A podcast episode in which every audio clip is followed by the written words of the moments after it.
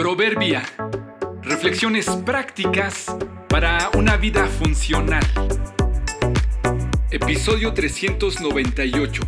Un asunto de paciencia, primera parte. La paciencia es un fruto que se logra con paciencia.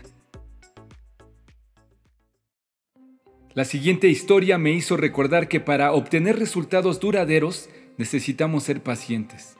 Casi todos tenemos la tendencia de querer lograr cosas rápidamente. Si eres muy ansioso, recuerda que esperar y seguir instrucciones adecuadamente siempre tiene frutos agradables. Hace algunos años estuve involucrado en un proyecto de piscicultura. Se construyó un tanque como de unos 10 por 20 metros y quizá uno y medio de profundidad. Mi trabajo fue gestionar la donación de los peces adecuados para sembrarlos ahí.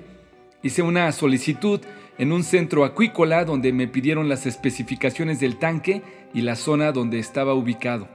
Luego de un sencillo cuestionario resolvieron la cantidad de peces que me autorizaban.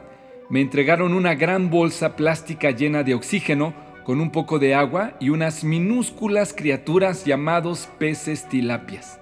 Inmediatamente le objeté al hombre que me las entregó diciéndole que se me hacía una miseria para el gran tanque donde las llevaba me respondió que era la cantidad adecuada para la proporción del tanque. Ya con los peces en el lugar, con intriga, los depositamos en él. Después de varias semanas se lograron solo unos cuantos. Alguien más experto que nosotros comentó que al parecer el piso no estaba listo y los peces murieron por un efecto del cemento. Unos meses más tarde volví a solicitar y me volvieron a autorizar la misma cantidad.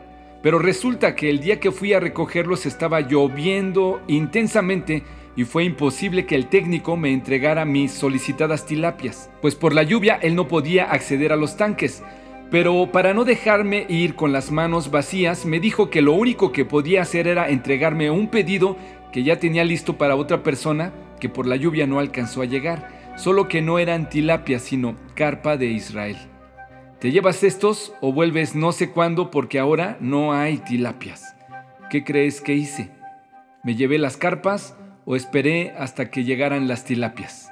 Te lo termino de platicar en el próximo episodio. Estoy probando tu paciencia.